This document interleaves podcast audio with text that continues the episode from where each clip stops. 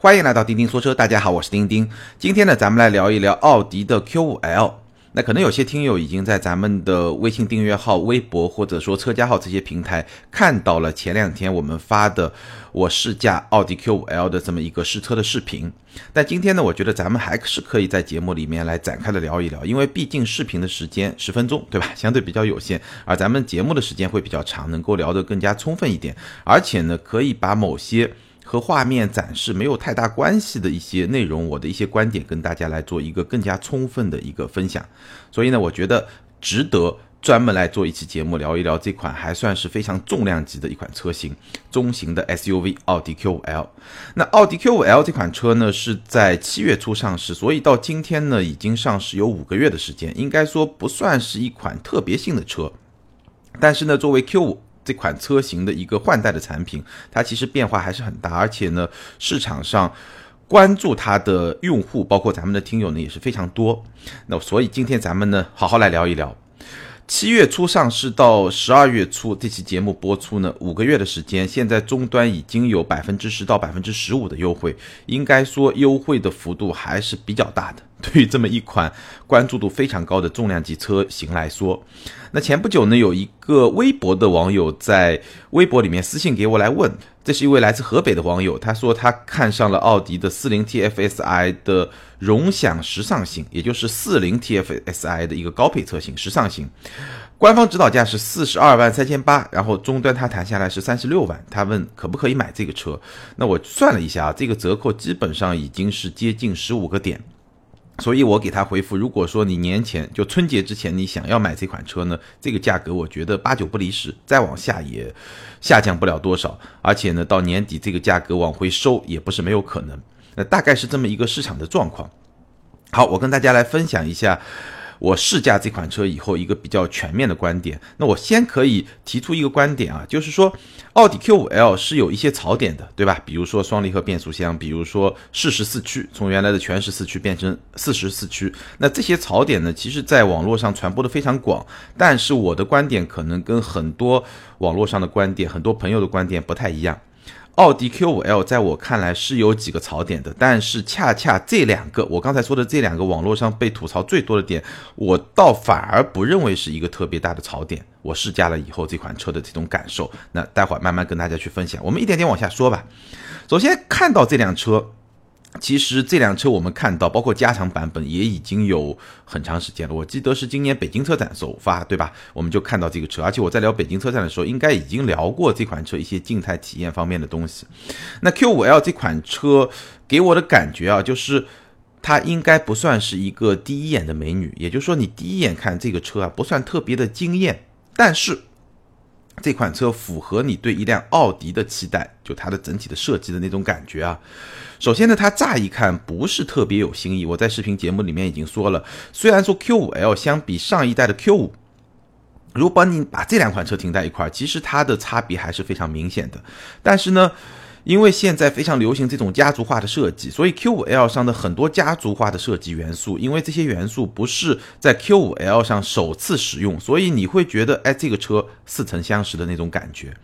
我们随便举几个例子，比如说这个六边形的前格栅，对吧？比如说这么一个大灯的形状，无论是头灯还是尾灯，它在点亮的时候，比如说头灯的日间行车灯点亮，包括尾灯点亮以后，你看到的都是一个卧倒的 A。就字母奥迪嘛，奥迪第一个字母就 A 嘛，卧倒的 A 这么一个形状，就是它那个灯的形状。然后奥迪是一个灯厂嘛，所以它整个灯做的确实也还是非常的漂亮。但是这种形状的车灯，包括我刚才说的六边形的前格栅，其实在奥迪很多的车型上，包括 Q7 这些车型上已经出现过。所以呢，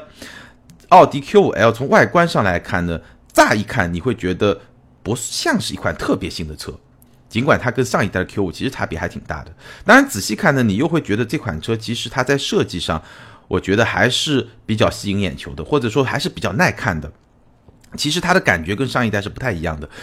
上一代的 Q5，今天我们来看的话，会觉得有那么一点点就是胖、微胖界的人士，不知道大家有没有这种感觉？因为它整个线条还是非常圆润的那种感觉，所以呢会。给你感觉这个车啊有一点微胖的那种感觉，挺可爱的。那这一代的 Q5L，它整个车身的线条会变得锐利很多，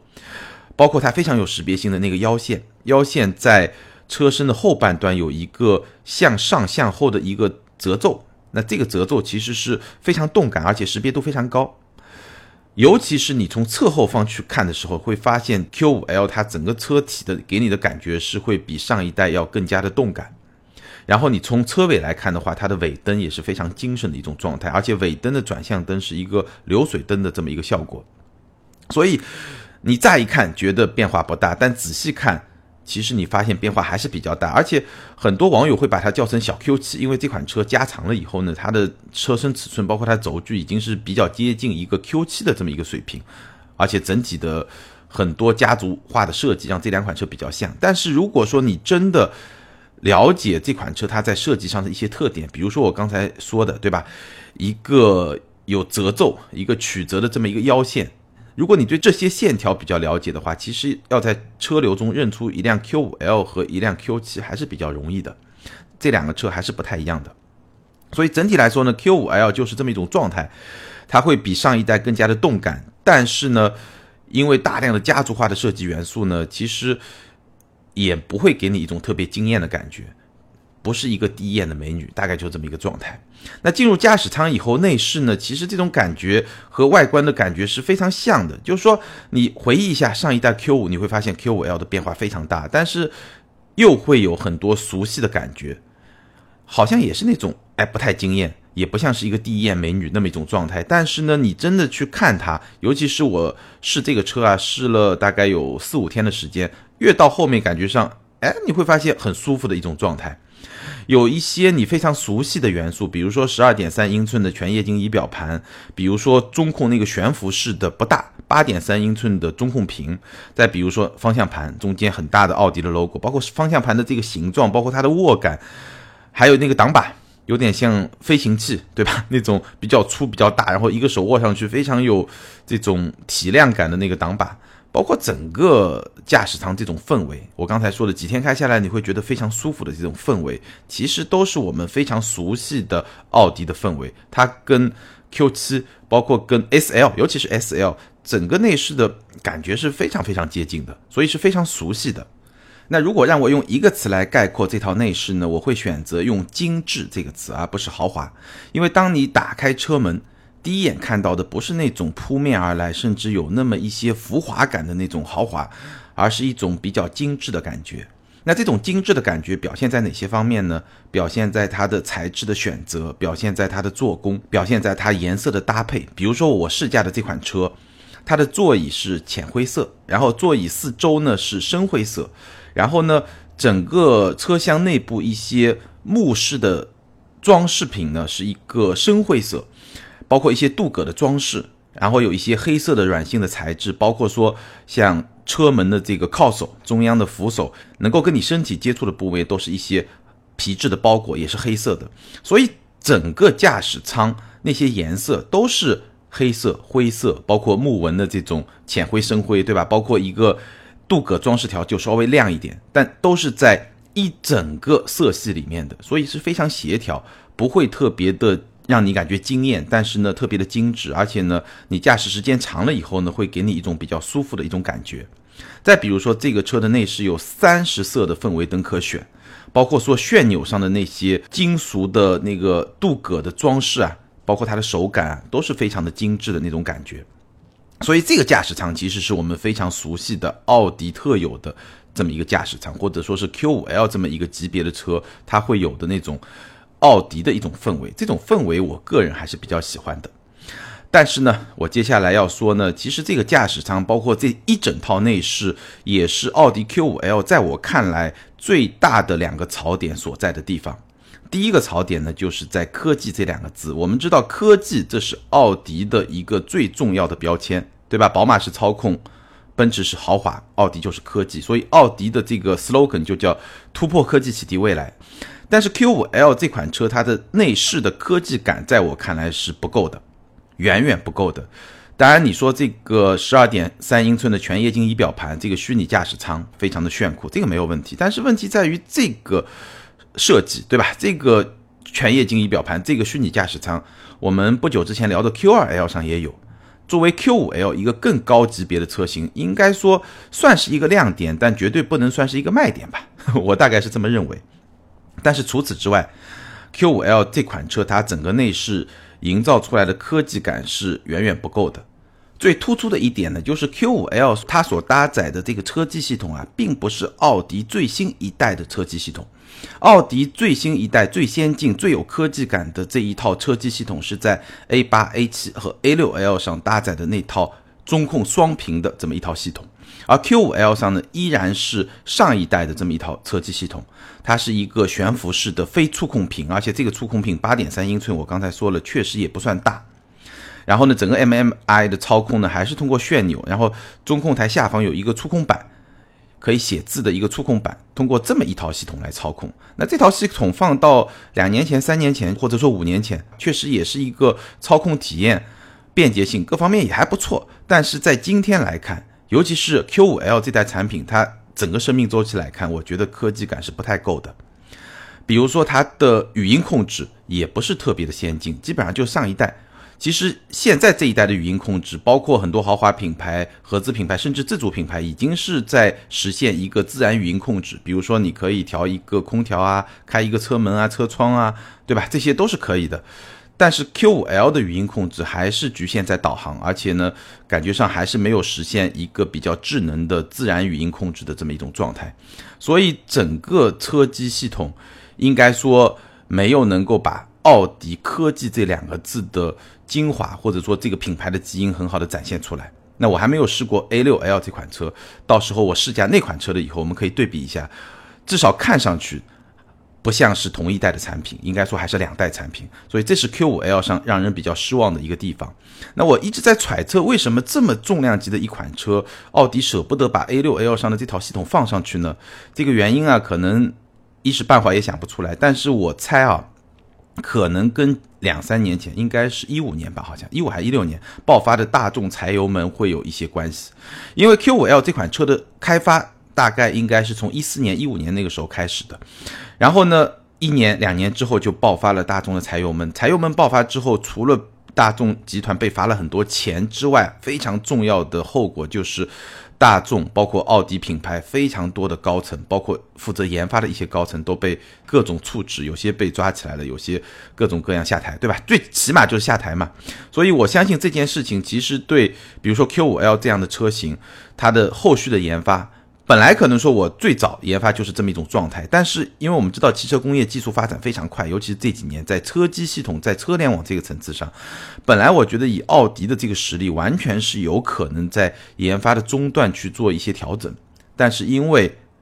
大众柴油门这么一个非常大的事件，所以对它的这种调整肯定是会有些影响。当然，这个只能说我的一个猜测啊，没有实锤，没有什么确凿的证据，但是从看到 Q5L 这种状态来看，我觉得在这一点上稍微还是有点遗憾的。还有一个让我感到比较遗憾的地方呢，就是 Q5L 它整个中控区域的设计啊，它在储物空间这个层面上是怎么说呢？不是特别的人性化。整个中控，大家可以去看视频，可能看得更加仔细一点。它整个中控呢，前。半块区域就是有一个触控板去控制车机的那块区域，因为有这个触控板，它其实没有一个非常好的储物的空间，所以呢，你会发现中控台这个地方找不到一个可以放手机的地方，你要放在这个触控板上方，它前面有一个很小的凹槽进去，手机只能放进去一半，还有一半是在外面，然后你转个弯，稍微。速度快一点，这个手机啪就甩到副驾那个位置上就甩出去了，因为它没法固定。然后呢，它靠近副驾的地方呢有一个比较浅的凹槽。首先呢，这个凹槽不够长，如果你是一个小一点的手机是放得下的，大一点手机像 iPhone Plus 这种就放不下了。其次呢，这个凹槽比较浅，我觉得更适合放高速通行卡这样的。其实你放个手机，可能也是一半在里面，一半在外面，稍微激烈一点转弯也会掉。那你手机能放到什么地方呢？只能放到中央扶手的前方。它这个中央扶手啊，它的前方是一个杯架，但杯架里面你肯定可以放，或者呢，它中央扶手是有盖的，你盖往前一推，然后你放到这个地方是可以的。但这个地方呢，又有一个小问题，什么问题呢？就是说，它的中央扶手打开以后，上面有一个盖子，这个盖子呢能够盖住一半的中央扶手的这个扶手箱。那如果你往回收的话呢，这个扶手箱相当于开口就只剩下一半了，有一半被挡住了。如果你往前推呢，整个中央扶手箱就整体展展现出来，对吧？你就很方便取东西。但这里面的一个 bug 是什么呢？就是中央扶手箱前面就是两个杯架，也就是说，如果你把这个盖子往前一推的话，就会挡住杯架。那如果你在杯架里面放了两杯水的话，这个盖子是没有办法往前推的。那在没有办法往前推的前提下，整个中央扶手箱里面的东西你要去拿出来呢，就不太方便。那我刚才也说了，如果你把它往前推，你是可以去放这个手机的。但同样，如果放了两杯水，你没有办法往前推，也就是说手机就没有地方放了。那你只能放哪儿呢？只能放车门。那这个显然不是特别方便的一种使用的体验。尤其是虽然说你也可以用车机导航，但是车机导航再怎么样，说到底。现在能够取代手机导航，或者说在百分之一百的场景下取代手机导航的车机导航，真的不算多。我自己可能，比如说跑个长途，对吧？我会用车机导航，因为基本上也不会犯错。但如果在城市里面去开车的话，因为手机导航有实时路况的这种变化，这些东西还是手机导航会更好一点。所以 Q5L 在实用性这个层面，在储物空间这个层面，确实也不是特别的人性化，尤其是在前排。所以我觉得内饰的这两个点，科技感和储物空间的实用性，这两个点是我一个礼拜开下来 Q5L，我觉得让我最想吐槽的这两个点。那接下来说它的空间，因为 Q5L 加长了八十八毫米，所以空间是 Q5L 上你最不需要担心的一个点。后排的腿部空间真的是非常的充裕，基本上。我拿 iPhone Plus 这个手机来放的话，可以放到一个半手机到两个手机这么一个空间，就是以我正常的一个驾驶姿势，所以这个后排空间真的是已经比较接近 Q7 这么一个级别的 SUV 的一个水准，非常的大。头部空间也很充裕，而且它的头部呢是一个非常大的天窗，所以整个驾驶舱无论前排后排都是一个非常通透的状态。这个大天窗啊，一直要延伸到后排乘客的头顶。你就坐在那，你的头顶基本上有大半是在这个天窗下面，所以通透感是非常的出色。后排的这个腿部空间、头部空间都完全没有问题。后排的中央隆起是比较大的，这个呢，可能如果坐第五位乘客要长途的去通勤的话，它的腿部会不是特别舒服，会显得比较拥挤，但头部也没有问题。然后后排还有一个小问题是，它的后排的椅背是比较直的，而且这个后排椅背它的一个角度啊是不能调节的，所以这一点呢也有点遗憾，就是我不知道跑长途会是一个什么样的状态，可能后排这个乘客啊，它的舒适性就会稍微受那么一点点的影响。如果这个角度可以调节的话，会更好一点。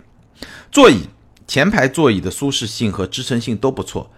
因为。Q5L 它是有两个设计，一个是偏向运动型的，一个是偏向风尚型，就偏向豪华那种调性。那我开的那个车呢，不是偏向运动型的，所以它的座椅的舒适性和支撑性都不错，但是两侧的包裹呢不会包得特别的紧。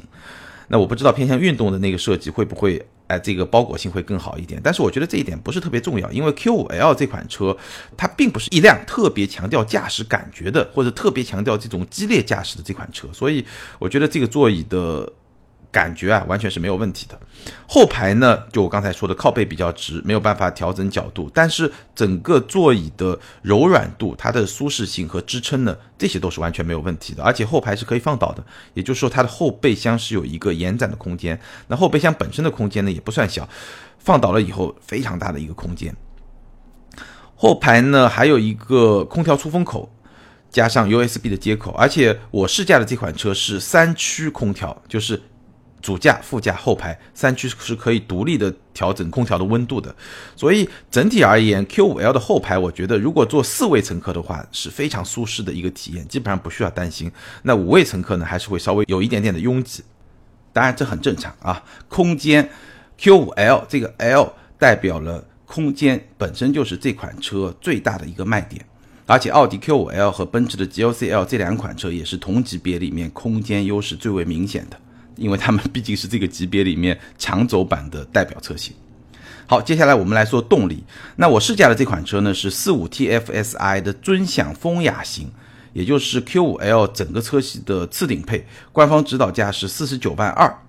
那 Q5L 的动力呢是四零 TFSI 和四五 TFSI，它们是二点零 T 发动机的高功率版本和低功率版本。我试驾这款呢是二百五十二马力的高功率版本，那四零 TFSI 呢是一百九十马力的低功率版本。那这个高功率版本的二点零 T 呢，动力非常的充沛，后劲很足，甚至你一脚地板油下去的话，它是可以给你推背感的。一个非常明确的推背感，这个是完全没有问题的。当然，它在不同模式下有不同的输出的性格。在舒适和自动模式下，整个动力的响应是比较温和的。就你踩油门的时候，包括变速箱的反应。那在运动模式下呢，油门的响应会更加的积极，而且整个变速箱的反应也会更加的积极。我觉得变速箱可以聊一聊，因为这个七档双离合确实是很多人在吐槽的一个点。但是呢，其实我试驾下来以后呢，我觉得这个七档双离合是没有问题的。首先，这个七档湿式双离合，它的逻辑跟我之前开的奥迪 Q2L 的那个七档干式双离合是不一样的。我记得我在说 Q2L 的时候说过，Q2L 的七档双离合有一个比较小的问题，是在非常低速行驶的过程中，如果你比较温和的加油，它的动力响应会比较慢。为什么会这样呢？因为大众系的七档干式双离合，为了避免出现低速行驶的时候频繁换挡带来的过热，所以它的整个逻辑调教是：我只要车一动起来，我就挂二档，然后呢，只要车不停下来，我就不进一档。那在这种条件下，如果你的速度很低，比如说五到十码这么一个速度。跟车的过程中，你突然要加点速，这个时候呢，因为它在二档转速比较低，所以动力响应就会稍微差一点。但是奥迪 Q5L 是一个七档湿式双离合，所以它的就是档位的逻辑设定是不一样的。它起步以后在一档保持比较长的时间，车速相对比较高了以后再挂二档，所以呢，这个低速的这个。动力响应不是特别好的这么一个小问题，在 Q5L 上是不存在的。那么这是比较小的一个差别，当然也是在城市走走停停的过程中，它的体验会比 Q2L 更好一点。这是第一个。那第二个呢？很多朋友会说低速的顿挫，你说低速顿挫有没有？我觉得在起步那一下子，就是从静止到起步那一下子，如果你非常仔细的去感受这种顿挫。那这种顿挫还是可以感受得到的，但是我觉得，如果你是一个正常的驾驶者，你只是在开车的话，我真的觉得你是感受不到的，或者说百分之九十以上的这个车主是不太容易感受到这个顿挫的。整体而言，哪怕是在低速状态下，我觉得 Q5L 的平顺性也是不错的，而且这款变速箱它的换挡的速度真的非常的快，包括你用手动降档，这个换挡的速度也非常的快，所以我个人觉得。这个长期使用的可靠性，这个是一个概率问题，对吧？这个我们可以用一些数据去统计它，去回顾它。但是从日常驾驶的角度来说，我觉得这款变速箱是没有什么太大的问题的，不应该成为这款车的一个槽点。这款车最大两个槽点，我刚才已经说过了，可能跟很多朋友确实。跟很多至少键盘车神吧，对吧？没有开过这个车，没有用过这个车，他可能从一些数据上看，他可能看到的槽点和我实际试驾这个车以后真正发现的这个车的槽点其实是不一样的。而且这款变速箱呢有空挡滑行的功能。什么是空挡滑行呢？就是我们。开手动挡的时候，有些老司机啊，在红绿灯面前，对吧？我挂个空挡能省点油。那原理其实是一样的。这款车你在高速行驶的过程中，高速巡航的过程中，如果你的脚从油门踏板松开，它会进入一种滑行的状态，也就是说它的档位会断开。然后这个时候呢，发动机的转速你可以看到就是一个七百到八百转的一个怠速的转速。然后你从它的仪表盘左面那个圆盘的中间，本来是显示档位的，一二三四五六七，这个时候呢，这个七就没有了。如果你是在这个手动模式下，就是只有一个 M，或者你在这个自动挡模式下只有一个 D，后面那个数字就没有了。这个时候其实就进入了一个空档滑行。那这种状态当然是为了更加的省油。但如果你一点油门或者你点一下刹车，它马上这个档位又会结合上。当然这个功能也不是特别新的功能，我记得好多年前我在海外试 A3 的时候好像已经有这个功能了。那这款双离合变速箱也是有这么一个功能的。那整体而言呢，我觉得。Q5L 的动力系统应该说表现是非常不错的，尤其是这款四五的 TFSI，动力非常的强劲，而且整个变速箱对动力的梳理、它的平顺性、它的响应的速度就更不要说了，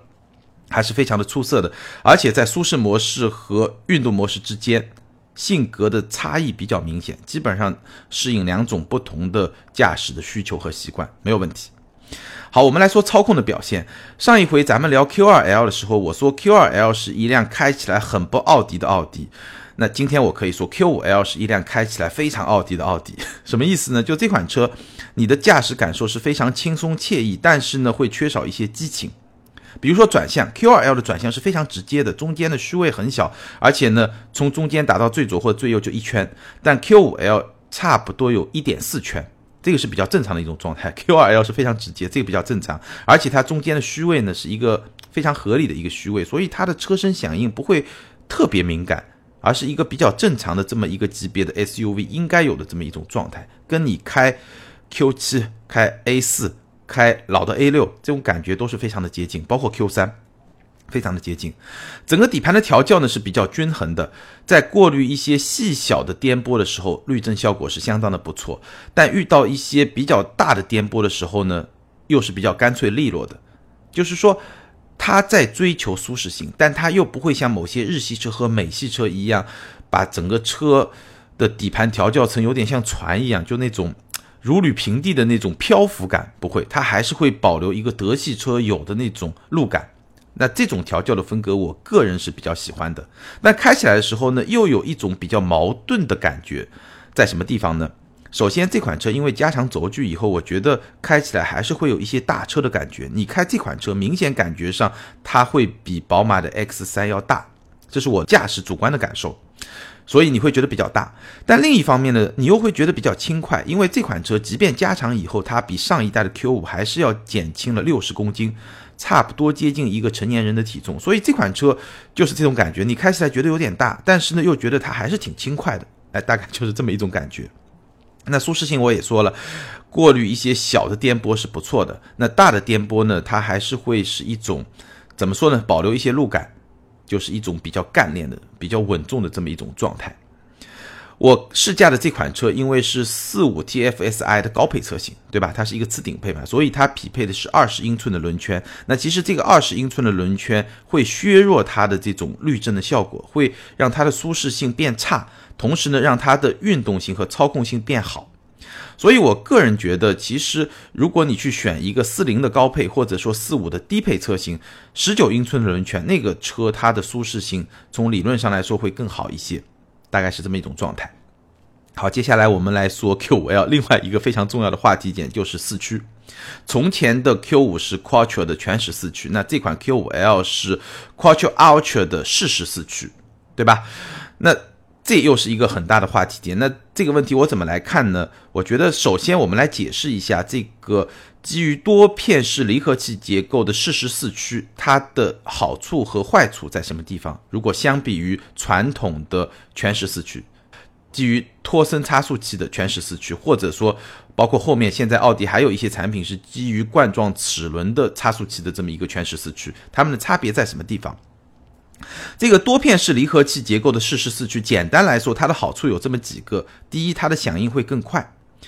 因为托森差速器它是一个被动式的反应，对吧？它一定是你车轮先打滑，然后它再。来救你，它再通过各种不同程度的锁止，对吧？然后它来传递动力分配来救你嘛，大概这意思。所以再怎么样，它一定是先打滑再救，所以呢，它的响应不会特别快。而现在这个多片式离合器呢，它其实是靠很多电子系统可以做出一些预判，甚至在你。发生打滑之前，或者你将要发生打滑的那个瞬间，它就马上可以对动力分配做出一些调整，所以它的响应会更快，这是它第一个好处。第二好处呢，更加省油，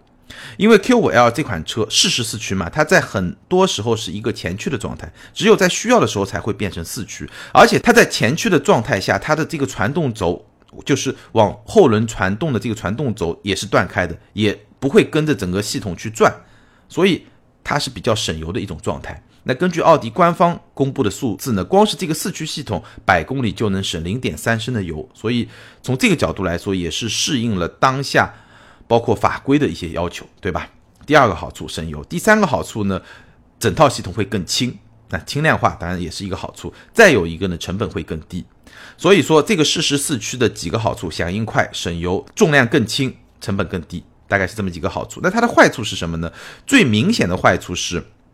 多片式离合器结构。如果你在越野的状态下，比较长时间的越野的状态下，它是有过热的这种风险的。所有的多片离合式结构的四驱结构，它都会有这么一种风险。就是如果你长时间在越野不断的结合松开结合松开，这个结构就容易过热。那过热的话，它在越野状态下的可靠性就会受到影响，这是一个不太好的地方。第二呢，这套系统它后轮最多只能输出百分之五十的动力。传统的 Quattro 其实它的前后轮的动力分配它是偏向后轮的。就最早是四十比六十，后来是三十五比六十五，也就是说它后轮是能够输出超过百分之五十以上的动力，前轮当然也可以，所以它整个动力分配是更加均衡，而且会略微偏向于后轮。而现在这个适时四驱 Quattro Ultra，它是更加偏向于前驱，对吧？很多时候就是一个前驱车，即使要往后轮输出动力，最多也只能输出百分之五十的动力。那这意味着在某些特定的状态下，后轮。动力受限，所以它的表现可能会受到一些影响。但是呢，回过头来我们要看 Q5L 这个车啊，它的使用场景是怎么样的？那我个人觉得，它的使用场景本身 Q5L 你加长了，显然对越野就不利嘛，对吧？你因为车身越长，你的通过角肯定就更差嘛。所以这个车本身就不是让你去越野的，而且我不认为有多少用户会开着这个车去越野。它大部分情况下还是在城市里面开，所以基于这么一个基本的假设，我觉得从全时四驱到适时四驱不是什么问题。它带来的好处，省油，对吧？四驱系统更快的响应，包括成本更低。成本更低，当然你可以认为对品牌、对奥迪厂方会比较有利，但反过来说，因为成本更低，所以它终端可以给你更多的折扣啊，或者说它在舒适性配置上可以给你加的更多啊，至少这个空间是在的。所以成本更低这件事情啊，应该说，尤其是在一个竞争非常充分、非常激烈的市场里面，对消费者也是有好处的。所以综合来看，我不是说这个适时四驱就一定比全时四驱更好，但是我觉得对于我们百分之九十九以上的车主来说，这个适时四驱至少不会比全时四驱更差。这个结论我觉得大概是可以得出来的。那说到这儿，基本上我在。节目一开始的时候说的就是，很多朋友对这款车最大吐槽的两个点，我在试驾过程中，我个人觉得反而不是这款车真正值得去吐槽的两个点。那真正值得去吐槽两个点，我其实在节目里面也已经花很长时间展开去跟大家说了。最后总结一下，我觉得 Q5L 这款车对于消费者而言，产品力还是比较均衡的，它提供了同级最出色的空间，动力水平也不错。而且根据这款四五 TFSI 的动力表现，包括说我对大众系的这个 二点零 T 发动机实在开的太多了，我相信四零 TFSI 驱动这辆 Q 五 L 也是完全没有问题的，动力是完全够用的。当然它的后劲没有那么足，可能也不会有什么推背感，但是日常的使用动力也不会有问题。然后这款车的舒适性也相当的不错，设计，如果你喜欢这种感觉，对吧？无论是外观内饰比较精致，比较耐看。质感比较好，功能主义比较精致的设计感，如果你喜欢也完全没有问题。这个车的质感，包括品牌奥迪，当然就没有问题。包括它的性价比，今天在终端已经有十五个点左右的优惠，不到半年的时间，我觉得这个车哪怕是以今天的价格，性价比其实也是比较吸引人的。所以对消费者来说，我觉得这款产品还是比较均衡的这么一款产品。但是我必须要说，对于奥迪来说，Q5L 作为这么一款重量级的产品，它确实不够惊艳，它确实不够惊艳，不像是上一代 Q5 来的时候那种，哇，那个年代我们可以回忆一下，Q5 是一辆神车啊，真的是一辆神车啊。但是这么多年以后，Q5L 换代以后，它还是一款。不错的产品对于消费者来说，我刚才也说了，但是对于奥迪来说，我觉得这款产品不够惊艳，恐怕也不是很能够帮助奥迪往前跨进一大步。它肯定会成为奥迪品牌里面一个主销车型，但是对整个品牌拔高品牌形象这方面的贡献，我觉得会非常有限。这个重任可能还是要压到 A6L 这款车上，因为整个 A6L 的这种状态，它的科技感。我觉得至少看上去啊，我还没有试驾这款车，但至少看上去才能配得上科技这个核心关键词对于奥迪的意义或者它的这种核心价值。好，在整个车系里面简单说一下，我比较推荐的车款呢是四零时尚型或者四五时尚型。四零 TFSI 的时尚型官价是四十二万三千八，就是我之前提到那个网友他买的那个车，他跟我说终端的价格三十六万，那基本上就十五个点的优惠。四五时尚型的官价是四十六万六千二，那如果是十五个点的话呢，基本上也就四十万左右的裸车价。为什么推荐这两款车型呢？因为在这两款车型上，你已经可以享受 Q5L 它的设计，它的一些核心的卖点，包括空间啊、三大件啊、全液晶仪表盘啊，对吧？该有的都有了，包括十九英寸的轮圈。其实我觉得舒适性会更好一点。配置差一点的地方，比如说皮革织物、混搭的座椅，其实这种混搭的座椅其实也挺舒服的，虽然高级感会弱一点，但是我觉得这个配置该有的基本上都有了，所以我会比较推荐。因为什么呢？因为其实那些真正有逼格的配置，真的要到顶配五十一万七的那款车才会有。比如说车道保持、自适应巡航、三百六十度全景影像、矩阵式的 LED 灯，一直要到顶配才会去配置。所以两个时尚型，哎，这个价格来买到一款奥迪 Q5L 可能会是比较合适的一个状态。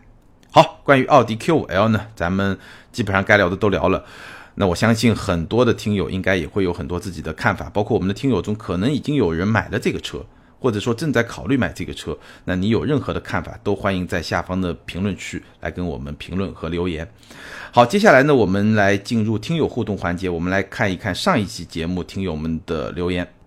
上一期节目呢，咱们聊的是标致四零零八和法系车，那确实就像我在节目中说的，法系车它是有粉丝的，所以呢，留言非常的踊跃。我们来看两位听友的留言，第一位是飒飒若风八七，他说。本人就是三零八二点零车主，同时也是某豪华品牌 4S 店售后工作人员。个人使用下来，车子油耗十个内，城市内使用还可以。车子六年没啥问题，底盘虽然是扭力梁，但过弯啥的确实不错。车子内饰做工在当时的做工来说很不错。目前想换车，保值率确实成问题。槽点是起步太肉，品牌认同度不行，维修成本高，4S 店配件价格都能和 BBA 的相同配件媲美了。优点高速稳。之前出过一次小事故，对方车子很惨烈，最后还是希望法系车能得到国人的认同吧。法系车厂考虑经销商权益，毕竟很多城市法系车 4S 店都关门了，营销是问题，把姿态调整，相信有老车主的口碑，增长指日可待。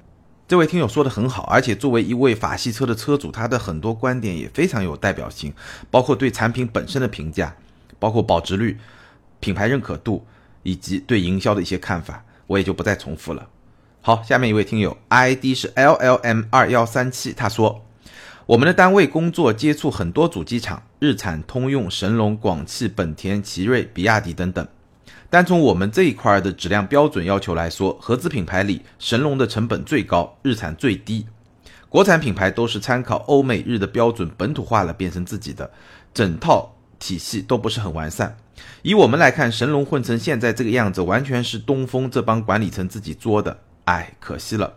我的车四零八，我们单位有很多，所以我买的时候基本是直接去买的，也没有怎么看别的车。现在一年多，感觉也挺好，毕竟别的车我也没开过。这位听友呢，从一个供应商的角度给我们提供了一些新的信息和一个新的视角，非常的感谢。好，欢迎这两位听友把你们的联系方式后台私信给我，你们将得到的是由途虎养车网赞助的途虎王牌 DTE 智能行车记录仪。那这款行车记录仪呢？支持高清一零八零 P